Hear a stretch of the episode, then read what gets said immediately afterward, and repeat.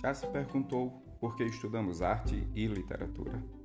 Sim, grande parte dos alunos já se perguntaram isso. Quase todo mundo já se perguntou para que serve arte? Para que serve literatura? Eu, professor Adeilson, estarei junto com vocês aqui nos nossos podcasts para pensarmos isso, para chegarmos a algumas conclusões e, quando não chegarmos a algumas conclusões, pensarmos cada vez mais amplo e abrirmos cada vez mais os nossos horizontes para compreender a complexidade de um fenômeno chamado arte literária, em todos os níveis.